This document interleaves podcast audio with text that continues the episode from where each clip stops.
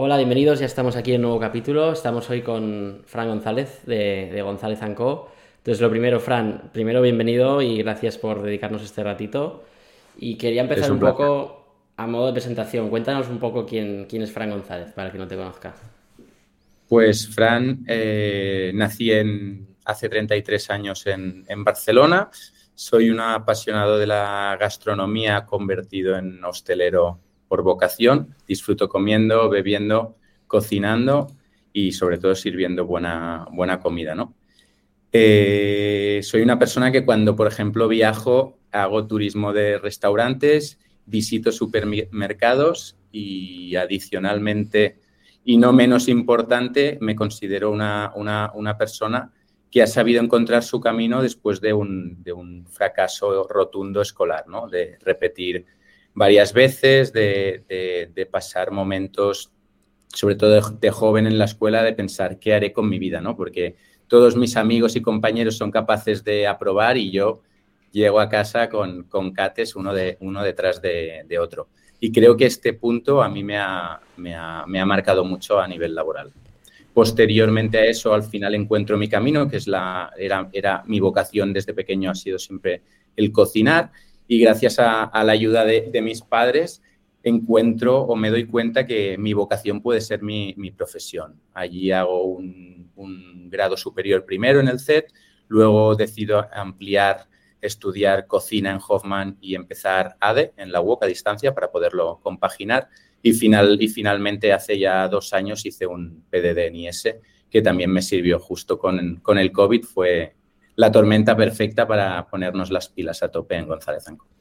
Y antes de conectar un poco todo este periplo hasta arrancar González, cuéntanos un poco a modo de, fotografía a día de hoy para que la gente que no os conoce sepa lo grande que es el proyecto. O sea, no sé qué nos puedes compartir. Número de restaurantes, empleados, facturación.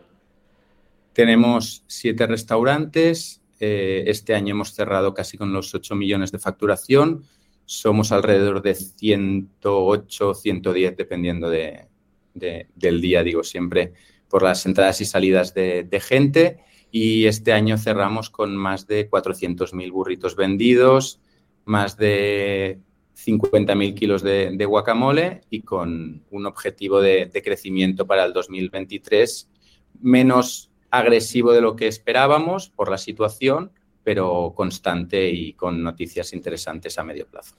Y a nivel de, concepto, un poco también, ¿cómo, ¿cómo, definirías González Anco de cara al cliente? De cara al cliente, nosotros siempre hemos querido ofrecer un, producto de calidad, eso ante todo y lo ato un poco a lo que decía, que mi sentimiento de, de hostelero va por, va por delante quiero poder servir un producto, estar orgulloso de él y eso es lo que hemos intentado desde siempre. Es decir, un producto hecho en casa, cocinado, preparado sin cocinas centrales, todo, todo fabricado y, producido en nuestros locales y lo que sí que hacemos o hemos intentado hacer es mejorar mucho las operaciones para poder replicarlo en diferentes ubicaciones manteniendo siempre la calidad nuestros, nuestros estándares o nuestros valores van muy atados a puntuaciones súper alta, super altas constantemente en, globo, en, el control de, los gramajes para poder ofrecer un producto lo más ajustado de precio posible con una, buena cantidad de, comida y sobre todo de, calidad, fresco, es decir, sin conservantes, sin colorantes, sin congelados, un producto totalmente natural. Y a nivel de oferta, decías burritos y guacamole, sea, un poco que, ¿cuál es vuestra propuesta? Tenemos, diferentes productos principales, burrito, burrito en bol, fajitas, eh, nachos, quesadillas, eh, enchiladas y posterior a, a, eso puedes tú elegir diferentes tipos de proteína, tanto animal como vegetal, son seis diferentes, para customizar tu producto al máximo. Es decir, puedes elegir un burrito, cambiarle el arroz normal por integral, sacarle o ponerle cosas, elegir la carne o la proteína vegetal que quieras, que quieras dentro y posteriormente añadirle salsas extras, picante, no. O sea, hacerlo, hacerlo al gusto del, del, consumidor. Y eso es lo que hemos trabajado el primer año que arrancamos. Fue mucho, hubo mucho foco en, conseguir esas operaciones que se adaptaran, ¿no? que fueran muy elásticas para que cada cliente pudiera elegir su producto y que nosotros pudiéramos replicarlo de forma fácil a la vez que, consiguiendo bastante volumen en, en, una misma cocina. Y remontándonos así a los inicios, o sea, ¿cómo decides arrancar esto? ¿De dónde sale la idea? ¿Lo montas tú solo? O sea, cuéntanos un poco el previo a, abrir y las primeras semanas, lo que recuerdes. Después de, la, de la, época escolar divertida y empezar cocina y, ver que, me gusta, justo al acabar Hoffman decido eh, ir a vivir fuera, como estaba estudiando una de a distancia en la UOC, pude estar un año y medio viviendo en Australia y allí el, burrito me, convenció como cliente. Siempre digo lo mismo. Es decir, recuerdo ir a un, a un sitio, probar el burrito y decir, wow, lo puedes customizar, es fresco, es, está bueno y al final es una, comida. Y me entra una especie de, obsesión en probar diferentes locales, en, ver lo que sería para mí el restaurante perfecto. Siempre digo también que nunca, cuando empiezas a estudiar cocina, te dicen, oye, montarás un restaurante, ¿no? Familiares y, amigos. Y decía que, nunca, que no, no, lo, veía, ¿no? Me parece eh, espectacular la gente que tiene restaurantes que, que cambian el menú cada día, que tienen que, además de soportar todas las dificultades eh, que conlleva llevar una empresa, imagínate que tu producto lo tienes que cambiar diariamente, ¿no? Es, una locura. Y, acabo diseñando mi Frankenstein de qué es el tipo de producto que me, me gustaría. Y acabo también trabajando en una, en una, empresa australiana que se dedicaba también a, la venta de, este, de, estos productos. Posterior a, eso, vuelvo a, a España, acabo la carrera, hago unas prácticas, estuve trabajando como cocinero para MotoGP, estuve, estuve trabajando también en unas prácticas de la universidad de comercial en una empresa y ahí es donde decido tirar el, proyecto adelante. ¿no? Empiezas a hablarlo con amigos, con familiares, eh, hay gente que apuesta por ti, sobre todo familia, invirtiendo algo de, algo de dinero y a la que te das cuenta ya tienes, ya tienes medio apalabrado parte del equity y, tienes que, que, tirarlo adelante. Y esa fue una experiencia muy, muy bonita abrimos el primer local en Gracia, en la calle Córcega, en el, en el 2016 aproximadamente. ¿Y cómo, cómo, fue? O sea, ¿se, parecía mucho a lo que es hoy González? ¿Han cambiado muchas cosas? ¿Cómo recuerdas los primeros días? Los primeros días fueron muy chulos porque mi mujer me ayudó, otro de los socios, Alberto, también se pidió eh, una semana de vacaciones para, para, arrancar y empezamos seis personas. Seis personas de las que una sigue trabajando con nosotros ahora, que es Alba, que es una de las máximas responsables de González, es como cofundadora totalmente, vive la marca al, infinito y, otra persona que ya se fue, pero que sigue siendo un amigo muy, muy cercano y que ha ayudado mucho en el, en el día a día. El primer año nos centramos muchísimo en aprender, por supuesto, en, recibir por todos lados y en que el producto saliera perfecto. Para mí esa era mi obsesión, ¿no? Es decir, he abierto un restaurante, ante todo lo que quiero es que el cliente cuando venga lo prueba, lo pruebe, perdón, y repita, salga contento. Y eso fue esa primera etapa donde vienen amigos, a los amigos les gusta, traen a otros amigos y ayudó, y ayudó mucho a, a crecer en ventas. Creo que empezamos el primer mes, facturamos, no llegaba a 30.000 euros no teníamos ni, ni, en nuestro business plan aparecía el delivery, imagínate, ahora es el 60% de nuestras ventas y, era, un, era un trabajo diario de cerrábamos solo los domingos y nosotros, bueno, mi mujer y yo trabajamos de lunes a, a sábado, mañana y noche, con los dos turnos apoyando y lo recuerdo con muy bonito, muy enfocado, sobre todo lo que hablaba, que me voy por las ramas, a la parte de operaciones, a conseguir pues todo el sistema que tenemos ahora de, etiquetaje, todos los flows de cocina, no ha cambiado, eso no ha cambiado mucho. Fue como preparar el, restaurante perfecto para luego poderlo replicar. Y a nivel de demanda, o sea, decías que facturasteis unos 30.000, ¿fue algo mm. progresivo poco a poco ir creciendo? ¿Tuvisteis algún boom mini? Bueno, ya 30.000 el primer mes está muy bien, pero mm, ¿cómo recuerdas esa evolución? La evolución, la, evolución, no recuerdo números exactos, pero fue creciendo. Parte nosotros abrimos en junio, abrimos un 4 de junio, el 3 hicimos un soft opening para amigos, socios y familia. Y posterior a eso, al estar en Gracia, al tener varios hostels al lado, lo que tenía que ser un julio y un agosto flojito se convirtieron en unos meses muy fuertes. Y encima con un tipo de cliente anglosajón que sabía perfectamente lo que quería, que, que te pedía salsas, te pedía extras. Aquí no habían burritos y cuando venían amigos les tenías que explicar que podían elegir este producto, el otro, customizarlo, etcétera, etcétera, ¿no? Eso, eso, eso fue guay y nos dio mucha caña, sobre todo para poder empezar a, sacar servicios que ahora parecen pequeños, pero que en ese momento con, con cinco personas para cubrir toda la semana eran, eran muy divertidos. y, dices que abristeis y, y, versus business plan, o sea, independientemente de mejor o peor, ¿qué, ¿qué, plan teníais? O sea, es decir, decías que lo preparasteis a nivel de operaciones ya para escalar, o sea, un poco... conservador. O sea, la, la, idea era, y siempre lo hablábamos con, con la familia que al final entró Family and Friends, eh, era, no invertían en un restaurante, sino invertían en un proyecto que lo que queríamos era, el objetivo era 10, restaurantes en, 10 años, lo que, lo que decíamos. De momento aún vamos, vamos on time a ver, a ver cómo, cómo evoluciona el, asunto, pero sí que inicialmente era, era mucho más conservador. Creo que hasta pasado el COVID siempre superamos por bastante el, business plan inicial. Es decir, año a año. Sí, sí, sí.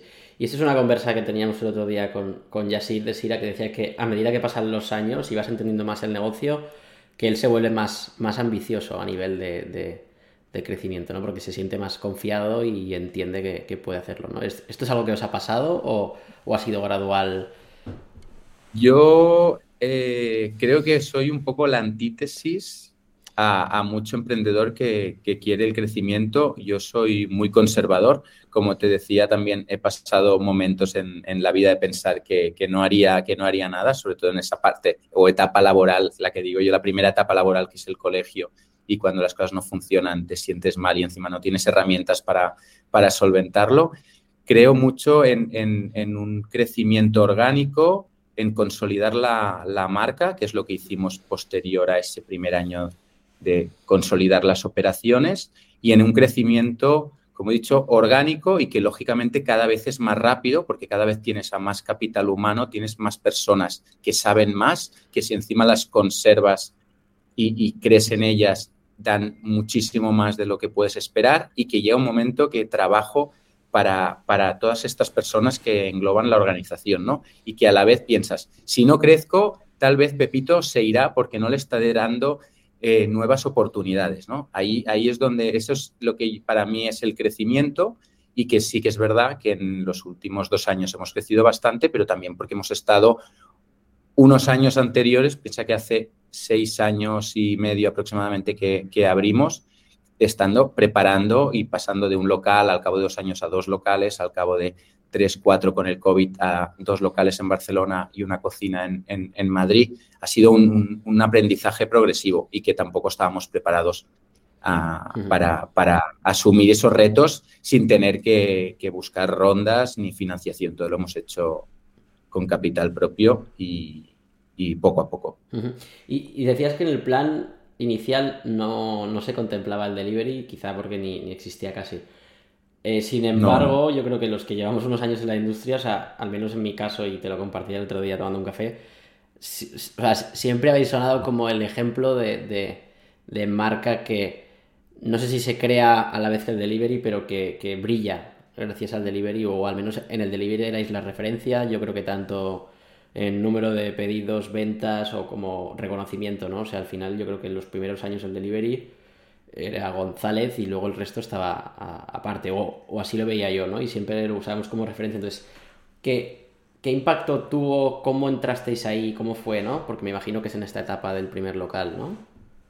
Sí, después de, también lo hablábamos, después de llevar muchos años en restauración, en delivery, conocerlo muy de dentro, sabes que es súper importante que llegue rápido, y eso lo teníamos porque nuestra, nuestra operativa o lo que yo había replicado era un estilo parecido a Chipotle, pero con un aspecto mejorado, que eran unas etiquetas que te permitían eh, numerar cada producto. La, la mítica etiqueta amarilla de, de, González la tenemos desde el primer día, ha ido cambiando el sistema, ha ido mejorando. Ahora se, hay muchos más KPIs que nos dan información en esa, en esa línea, ¿no? Está mucho más automatizada la parte de, de información, pero eso era tal vez la forma de operar que teníamos, de, no fallar en cuanto a missing products, en cuanto a velocidad de preparación y el que el producto, como digo, siempre ha sido, como cocinero, eh, me ha tenido que convencer a, a, mí antes para sacarlo y sin mirar algo que también luego podemos hablar es sin mirar nunca la rentabilidad, que la rentabilidad ha ido saliendo sola, era hacer un buen producto, creo que es lo que marcó la diferencia. Y atándolo con lo de antes, efectivamente, Creo que en nuestro, business plan, nuestro objetivo el primer mes era facturar 25.000 euros, por decir algo, eh, y, creo que ya el primer mes sí que, sí que empezamos, antes de abrir, firmamos un acuerdo que creo que se llamaba con It In o Take It Easy, algo parecido, y, facturamos 2.000 euros que nunca llegamos a cobrar porque, porque quebró. Ah, es verdad, y, que quebró, sí. Y claro, el, me acuerdo el, comercial que me decía, no, no, hay restaurantes en Madrid que están facturando 3.000 o de 3.000 a 6.000 euros al mes en delivery. Y yo pensaba, claro, en mi, en mi business plan de 25, pues si le sumo 6, son 31. Es un, es un cambio muy, muy importante en, en, nuestra rentabilidad, por lo tanto, en llegar a break-even, que creo que lo, teníamos puesto a, a, seis meses. Y que solo fue el primer mes que perdimos dinero. Me acuerdo que perdimos 3.000 euros y creo que si sacáramos, que en esa época no lo hacíamos, el, todo lo que habíamos comprado ¿no? para arrancar el local, la parte de mm. stock que se queda de mes a mes, a lo mejor nos hubiéramos quedado casi a, cero. Nunca lo sabré porque no hice, no hice inventario. Sí, sí, lo típico. Entonces, eh, ¿cómo evoluciona esto? O sea, por un lado, ¿cómo evoluciona González en sí? O sea, el camino hasta el segundo local, ¿en qué momento lo decides? ¿Por, qué tomáis esa decisión? Bueno, ya llevábamos, llevábamos un buen volumen. Eh, el local de Córcega tenía mucho local, que lo sigue, lo sigue teniendo, desde los, el, el, inicial y también por la zona, más en verano hay Guiris, el global del año es de los que tiene, no, es el que tiene más local y, veíamos que cada vez estábamos llegando a, copar. había momentos que, no, que teníamos que cerrar las tablets de, de y, de, Globo, que teníamos que estar en, que no podíamos, que teníamos más demanda, perdón, que, la capacidad de producción que queríamos. Podíamos, podríamos haber producido algo más, pero ya la calidad se perdía y para mí eso no, no, no encajaba. Por lo tanto, buscamos otra zona y allí sí, teniendo en cuenta un poco el, delivery, buscamos una zona también céntrica, que, hayan, que, haya un, local que podamos eh, sacar a un precio competitivo, que podamos adaptar al 100%. Tenían que ser propiedades verticales porque nosotros, por tipo de licencia que hacemos, me gusta hacerlo de cero, no me sirve con pagar un traspaso porque tengo tengo que montar un, super tubo de extracción, la, maquinaria necesita mucha potencia eléctrica, o sea, me va mejor encontrar y, pelearme con el ayuntamiento, con ingeniería, etcétera, etcétera, para hacerlo de cero, y es lo que hemos hecho siempre. Y encontramos este local que encajaba con, con todas las premisas. Y nada, al cabo creo que abrimos en febrero del 2018. Y en ese momento lo que hicimos antes antes de replicar el modelo de Córcega, que era nuestro primer local, sí que hicimos ya un rebranding que es muy parecido al que tenemos ahora, aunque he, ido, he hecho dos evoluciones durante este tiempo. Y para no tener que reinvertir luego ¿no? y en adaptar dos locales, lo que tuvimos que correr, tuve que correr, empezar a separarme un poco de la operativa del día a día y ahí es cuando empecé a conocer ese, ese, ese mundo de, de la empresa externo, ¿no? Toda la parte pues ya de marketing, comunicación, durante muchos años todo el Instagram lo había siempre llevado yo. Me acuerdo de los vídeos, las fotos, enseñar mucho lo que hacíamos, ¿no? Ese orgullo de, mm. que no hay trampa ni cartón. Y, a nivel del modelo operativo que decías, ¿no? Que lo monto todo yo. O sea, para que se entienda un poco el, local tipo, o sea, ¿qué, metros estaríamos hablando más o menos? Estamos hablando de locales de media de 150 metros, eh, son locales de una inversión aproximada de casi 400.000 euros. Ahora el último que hicimos ya un poco, un poco más porque la realidad es que todo está, está subiendo. Y hablamos de un local tipo de entre 15 y 20 personas eh, de plantilla, 15 inicial y con picos de hasta 25 sobre todo porque ya llegamos a, personas, a estudiantes extras que vienen a cubrir horarios, ¿no? Muy, muy enfocado a, cubrir la, demanda. ¿Y a nivel de aforo medio más o menos? en los locales? Aforo estamos hablando de que todos tienen entre 40 y 50 plazas y ahora hemos hecho ya pruebas, el último que abrimos con 20 y pico plazas, ahora cogeremos terraza también en el de, en el de Sans para tener un, local que, que siempre se vea más o menos lleno. O sea, es, es interesante. Tengo un local en Madrid, en Salamanca, que tiene casi sesenta y pico plazas y aunque viene bastante gente a comer y cenar, siempre el, tiempo medio de, una comida o una cena en González es de menos de 35 minutos. Por lo tanto, tendrías que llenarlo muchas veces para que no se vea vacío. No sé si me explico. Sí, sí, Entonces, el, coste, de, el coste de, retail también lo empezamos a mirar y vale la pena no tanto por la inversión, porque al final en cuanto lo que es más caro siempre es maquinaria y todos los locales tienen la misma, sino más el tema del alquiler, ¿no? De buscar locales algo más pequeños que puedan, que puedan servir para hacer el, modelo mixto que es el que hacemos, de gente en el local y gente en el, en el, en el delivery. O sea, hay pedidos en el delivery. Eso, ese, es el círculo virtuoso que a nosotros nos funciona. Y a nivel de, marketing que decías que, que, te metiste a llevarlo tú, yo suelo atribuir el éxito de las marcas en general, pero especial en restauración, al, al mimo o, realidad que hay detrás de, o sea, sobre todo cuando se crece a nivel de redes sociales. O sea, me ha gustado que digas que, lo llevabas tú, ¿no? Porque creo que mucha gente cree que estar en redes sociales es como antes, eh, me acuerdo cuando tienes página web, ¿no? Que era como hacías una página web y sí, tengo página web. Bueno, ya, pero eso solo no hace nada, ¿no? Entonces creo que hay mucha gente que, tiene Instagrams, cuentas así, que, en verdad no aportan nada y que te diría que casi es mejor no tenerla para hacer eso, ¿no? Pero, pero creo que vosotros, o sea, ¿qué, qué piensas de la importancia de esto, no? O sea... Emprender es una dedicación full time, el que lo ha hecho lo, sabe, es decir, va por delante de, todo. Y, en este caso me acuerdo de, de, Instagram, de estar siempre conectado y hasta hace poco seguía mirando y contestando muchas veces. El fin de semana eh, la persona de marketing contesta, pero estamos alerta. Yo estoy alerta si puedo contestar. Ahora tenemos otra, otra persona que también lo gestiona. Es decir, es, estar muy encima y tener muy claro lo que quieres hacer. ¿no? Es la, constancia, en, en, mi caso, era la creencia ciega de que mi producto lo vale y que tengo que enseñarlo, tengo que, enseñar cómo lo, cómo, lo, cómo lo hago, ¿no? Pues fotos chulas, procesos, etcétera, etcétera. Un poco el, estoy aquí, estoy aquí continuamente explicando y transmitiendo que no es un fast, un fast food cualquiera, sino que tenemos un modelo de negocio que es con, sin, sin, cubertería, ¿no? Eh, que, tú vas a, la caja, lo pides y te lo preparamos, pero, pero que la parte interior hay, hay, todos unos procesos que se hacen teniendo en cuenta, vamos, pues la calidad ante todo.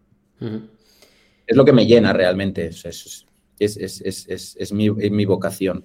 Siempre digo que soy ingeniero de vocación y empresario, pues porque no me ha quedado otro remedio, porque si quería vender mi, comida, ¿no? Tenía que, montar este tinglado. Bueno, y, que creo que esto se nota y, es lo que marca la diferencia, ¿no? Que, que quizá no, en vuestro caso, ¿no? Pero yo me acuerdo de, nuestro caso, que, la parte también de redes la llevaba yo y, quien me conoce sabe que hago de las peores fotos que se pueden hacer, ¿no? Pero, pero independientemente de la calidad técnica, ¿no? O sea, el hecho de que el alma del restaurante esté detrás, ¿no? Es lo que marca la diferencia y que incluso... el alma, es como lo explicas, ¿no? El, la pasión siempre y, la pasión porque tienes un proyecto y eres constante y sobre todo coherente. No puede ser que un día eh, eh, hables de, no sé, de calidad y, al, al otro hables de que somos los más baratos, porque eso es un poco incompatible. Es, es, un poco el que, el proyecto como un vino, ¿no? Que sea, que sea redondo y cuando es redondo funciona cuesta, pero se, puede conseguir. súper, interesante. Entonces, reconectamos con la historia. Segundo local, ¿no? ¿Y, cómo avanzáis ahí? O sea, el segundo local lo abrís y funciona ya tan bien como el primero porque la marca está conocida, ¿os cuesta? ¿Cómo, cómo lo vivís esto? El primer local funciona muy bien. Sí que nos pasa, y esto nos sigue pasando, que hay como hay una parte eh, de delivery. En ese caso, estamos 50-50, un poco más, yo creo que un poco más local, eh, que delivery. Pero claro, a la que, a la que abres un local que, tiene zona de radio que, se, que se canibaliza, caen un poco las ventas en los dos lados.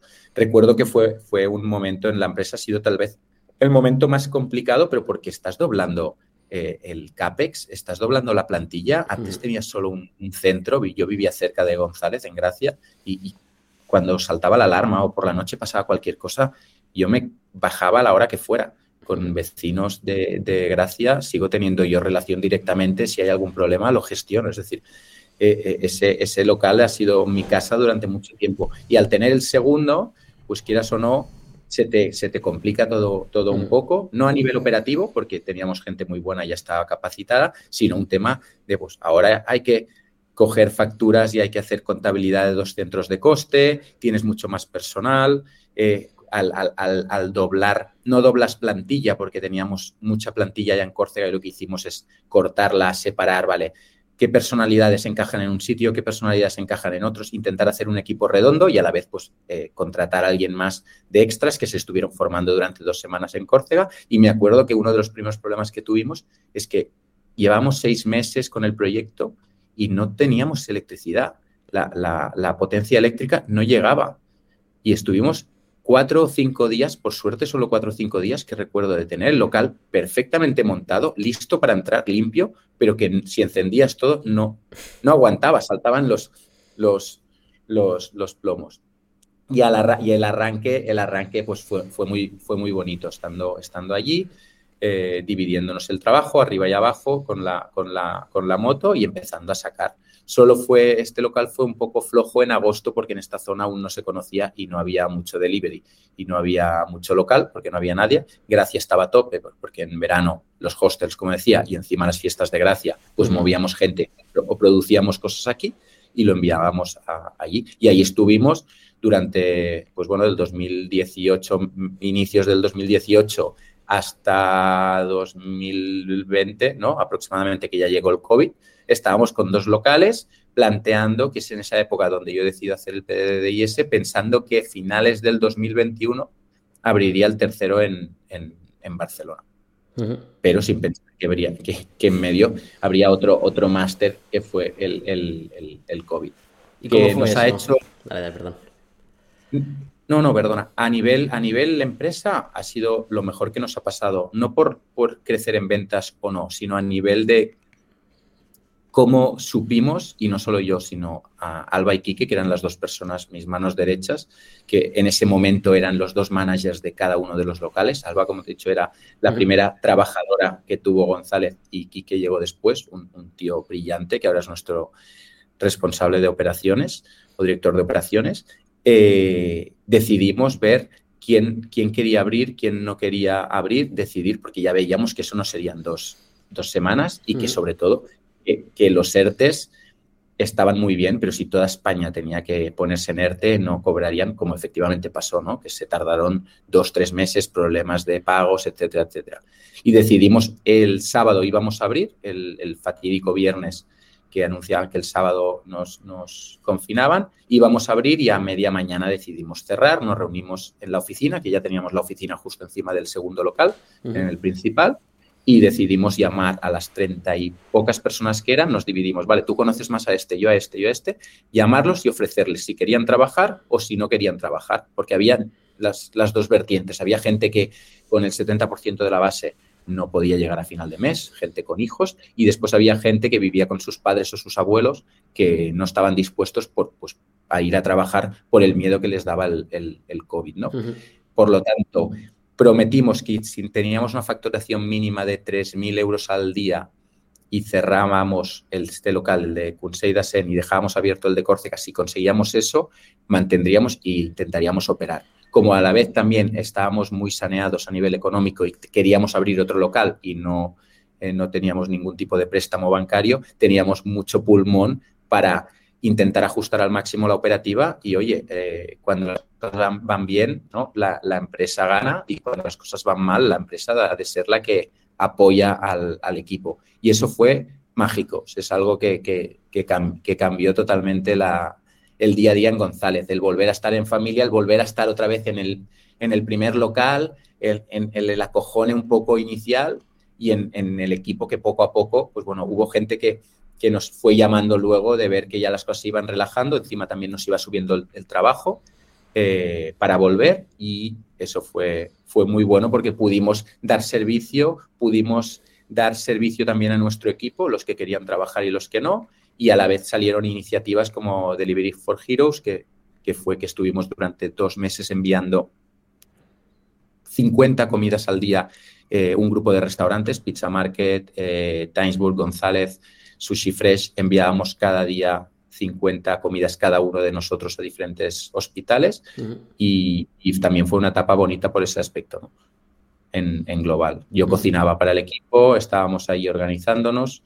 Eh, fue, fue, fue motivante. Aprovechamos también después para hacer unas pequeñas obras de mejora en el, en el segundo local. En el primer local también cambiamos los baños. Es decir, aprovechamos para, para ponernos un poco a tono y prepararnos para la llegada de, de, Madrid. En ese momento fue también que nos abrimos a, a, Globo. Habíamos estado muchos, muchos años con Deliveroo, que para mí en ese momento era, era una empresa que, que operaba muy bien en España y que me daba un volumen lo suficientemente bueno como para que con dos locales nos ganáramos muy bien la vida y no quería no abrirme a lo que es ahora multi-app o el, o el tener, porque la estructura que teníamos era perfecta para lo, para lo que movíamos en esa, en esa época. Y luego, posteriormente, como he dicho, llegamos a un partnership con Globo en exclusiva y fue ese momento el, el que decidimos al cabo de unos meses, ya 2021, el, cerrar un acuerdo a nivel también expansivo. Ya queríamos abrir ese tercer local, abrir también en Valencia y abrir en Madrid, ¿no? Hasta los siete, seis restaurantes y siete puntos de venta que, tenemos actualmente. Entonces, la expansión afuera de Barcelona ¿Cómo, o sea, entiendo que ese es el paso más difícil de dar, ¿no? A nivel de decisión o, o cómo, recuerdas. O sea, nos fue muy bien post-COVID el abrir una cocina. En esa época fue Editions, que era aún de Deliveroo, y luego la cambiamos porque firmamos ya la exclusiva con, con Globo y cambiamos a una cocina de a una zona de cocinas de Globo.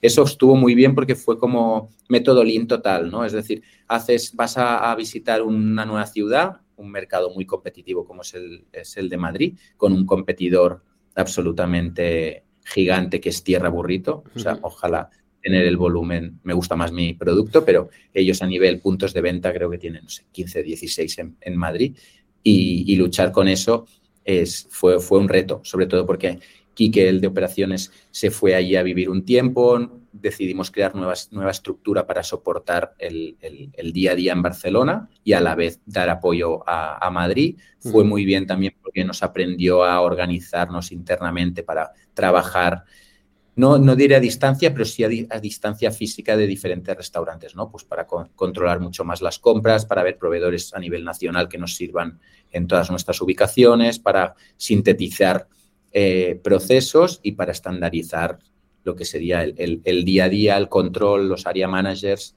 toda la parte más eh, de control y operativa de, que dispone ahora González Anco. Cuando pasa ese, esa, esa, parte de cocinas es cuando al cabo de unos meses ya nos vemos capacitados y es cuando llegamos a un acuerdo con, con Globo para abrir también Valencia, para abrir Madrid, para abrir otro en, en, Barcelona y que se cumple y que es, es, todo, es todo un éxito. Ahora estamos en Valencia. Es una, es una ciudad que es mucho de burgers, pero nos estamos haciendo nuestro, nuestro hueco, buscamos zonas más prime que las que tal vez buscamos en Barcelona, porque Barcelona es mucho más fácil, me la conozco mucho más, sé, sé el modelo, lo tengo mucho, mucho más pulido, ¿no? A nivel, a nivel ubicaciones, ya sé que no necesito estar en, en una ubicación prime, simplemente pues buscar, buscar calles secundarias, que la renta es mucho más baja, que el, volumen de, ventas es muy, es muy similar y, en Valencia y en Madrid, pues eso es, es, otra estrategia, eso es, eso es, lo guay, ¿no? Que dices, vas, vas evolucionando, pero, pero cada día tienes un, reto nuevo y, que tampoco sabes mucho por, por dónde ir, ¿no? Tiras de, intuición. Y a nivel de futuro, decías, ¿no? El, hito este que os planteasteis al inicio de 10 restaurantes en 10 años. Como próximos pasos, ¿tenéis claro dónde ir? Eh, salir de España dentro, seguir en Madrid y Valencia haciendo fuertes ahí? O ¿Tenéis un poco una estrategia clara? Esa es, es, una, es una buena pregunta porque también es verdad que hay que tener en cuenta la situación actual y como decía, eh, para mí es muy importante el, mantener lo, que tenemos, sí que queremos seguir creciendo. Yo creo que ahora estamos en una disyuntiva de, oye, hay que seguir haciéndose fuerte en, estas dos ciudades que hemos, que hemos conquistado, que es, Madrid y, Valencia. No sé si con nuevas ubicaciones allí, porque nuestros restaurantes también tienen mucha capacidad de producción y, podemos esperar. A la vez, Barcelona sí que es una ciudad que creo que, en, la que en la que caben más, más González, y ya no solo Barcelona, sino áreas cercanas a, a Barcelona. ¿no? Lo que me doy cuenta es que el coste a nivel personal, ¿eh? mío o, de, o del equipo, de ir a Valencia continuamente, ir a, ir a Madrid, aunque tenemos gente buena allí, eh, es, has, de, estar y has de hacerlo y tiene un, coste que es mucho mayor del que puede tener eh, coger el coche e ir a Sabadell o a Tarrasa, que son mercados muy interesantes y que nos quedan por explotar, ¿no? O sea, muchas veces por poner banderita te vas fuera. Sí que es verdad que estos dos mercados a nivel delivery, eh, lo vi lo vimos con Globo, eh, son el, top 1, el top 2 y el top 3, ¿no? El tier 1 de, España, pero no visualizo un, Sevilla con un restaurante propio hasta, hasta dentro de, bastante tiempo. No sé si me explico. Sí, sí, sí, sí. Y oye, y en toda esta etapa, idas y venidas, ups and downs, ¿cuál, ¿cuál recuerdas como el momento más, más duro o más difícil a nivel personal tuyo dentro de González, digamos? Yo creo que, siempre recuerdas al menos las cosas malas se olvidan y solo te quedas con las buenas, por lo tanto siempre que encuentro algún momento duro es, es eh, son momentos más actuales. Ahora mismo la situación no es, no es fácil. En, dentro de la restauración eh, los costes se han disparado. es, animal que paguemos más electricidad que de renta. Eh, eso en, el sector de, la restauración y del, quick service está, está pasando. A nivel costes de producto también se han disparado y también estás en esa situación de decir, oye, si no subo precios, me quedo sin margen, pero si subo precios, eh, la gente a lo mejor pierde ese, cliente ¿no? que, está acostumbrado porque también los sueldos no están subiendo, cada vez tendrá menos capacidad de compra. Ahora es un, es un momento como mínimo challenging para ver, para hacer las cosas bien. ¿no? Es un momento como el del COVID, de, decir, sentarse y, ver cuál es la, una estrategia clara, una estrategia veraz hacia, hacia los clientes y sobre todo ir un poco de, la mano de, de, lo que se deba o se crea que se debe hacer a nivel equipo y le damos muchísimas vueltas nosotros, ¿no? Para, sobre todo en el momento de crecer, eso nos ha pasado muchas veces, de decir, oye, es que estamos creciendo mucho, está entrando mucha gente, ¿cómo lo hacemos para que no se pierda la, filosofía, la filosofía González? Te explico qué es la filosofía González, aunque creo que me, voy, pero es, interesante todos los equipos, o desde el inicio, ¿no? desde el COVID, lo que dije, nos ha dicho que nos ha marcado, nos ha creado esa necesidad o el, o el querer hacer las cosas bien. Y bien es un 360, es hacer las cosas bien con el equipo, es hacer las cosas bien con el producto, es hacer las cosas bien con nosotros mismos y entre nosotros, ¿no? Y, eso permite, que hay mucho engagement de, personas que viven el proyecto, de que creen y que, y que les encaja ¿no? esta, esta, lucha por, por conseguir, aunque haya, haya, veces que se hace más duro, ¿no? porque el, hacer guarradas, por decir algo, es, es, muchas veces más fácil que el intentar hacer las cosas bien, el, cuidar el equipo, el producto. Podríamos comprar pollo congelado y nos costaría un euro menos el kilo, pero no, no lo queremos porque no encaja, no va dentro de nuestros, de nuestros valores. ¿no? Pues ahora estamos en otra situación parecida, es decir, oye, ¿cómo podemos seguir ofreciendo un buen producto?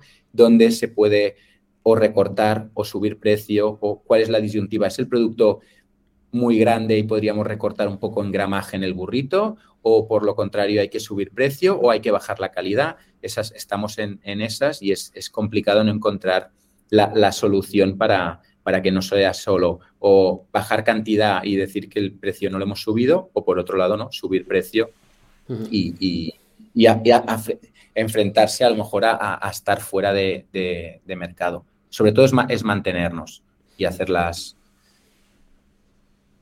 seguir, seguir pudiendo dar el, no sé cómo decirlo, el, ser, el servicio lo, mejor, lo mejor posible, teniendo en cuenta que la, que la situación.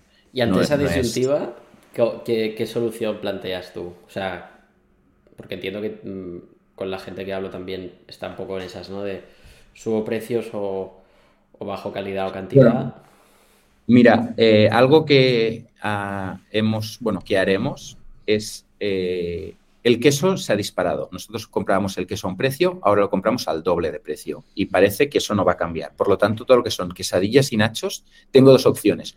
O subir precio o bajar cantidad de queso o, no, o sacarlas de la, de la, carta. Entonces, lo que estamos planteando y, se le está dando muchas vueltas es decir, vale, nachos y quesadillas, quien quiera eh, este producto tendrá que pagar el, sobre, el sobrecoste. Pero, por ejemplo, el burrito, que para nosotros es nuestro plato estrella, es lo que más se vende y lleva ahora lleva 20 gramos de queso, que eh, no es ni, ni, queso de verdad, ni, ni, ni se nota en exceso, pues hemos decidido o creemos lo vamos a, quitar. ¿Por qué? Porque de esta forma podemos mantener el precio, el producto. Yo de toda la vida nunca me he comido el burrito sin queso, o sea, con queso, perdón. Nunca me lo pongo. Y es porque cuando lo he probado con queso no, no aporta ningún valor. Y creo que es mejor sacar ese queso y a lo mejor subir un por 5 o 10 gramos la proteína. Es que nos cuesta más barata subir la proteína que, el propio queso, queso, en sí, ¿no? Y encontrar un equilibrio donde tengas unos productos para que entres en el, en el mercado con un producto o con un precio inferior y a lo mejor otros productos que se están convirtiendo en más prime, igual que, o más premium, perdón, como sería comprar queso en el supermercado, pues tendrán ese, ese sobrecoste. Y la gente que lo quiera pagar lo podrá pagar, lo seguirá teniendo con la misma calidad, pero habrán productos para intentar bueno, ir un poco a un modelo anticrisis. Y oye, y, en un entorno tan complicado, ¿no? Digamos, para el sector, sigue habiendo gente que, se lanza, ¿no? A, abrir, ya sea por, por inconsciencia o porque no sabe la que le viene, ¿Qué consejo le darías a alguien que arranca ahora? Bueno, que sea. Yo creo que al final hay, hay, hay sitio para, porque además la, restauración va, evolucionando, la, nueva organizada que le llaman, que sería gente como nosotros o pequeñas cadenas de, restauración o, hasta grandes cadenas, ¿no? Que diríamos la diferencia es con el típico restaurante que antes hacía, que solo vende cervezas y hace cuatro, cuatro tapas de auto, autoempleo. Esa es la, diferencia.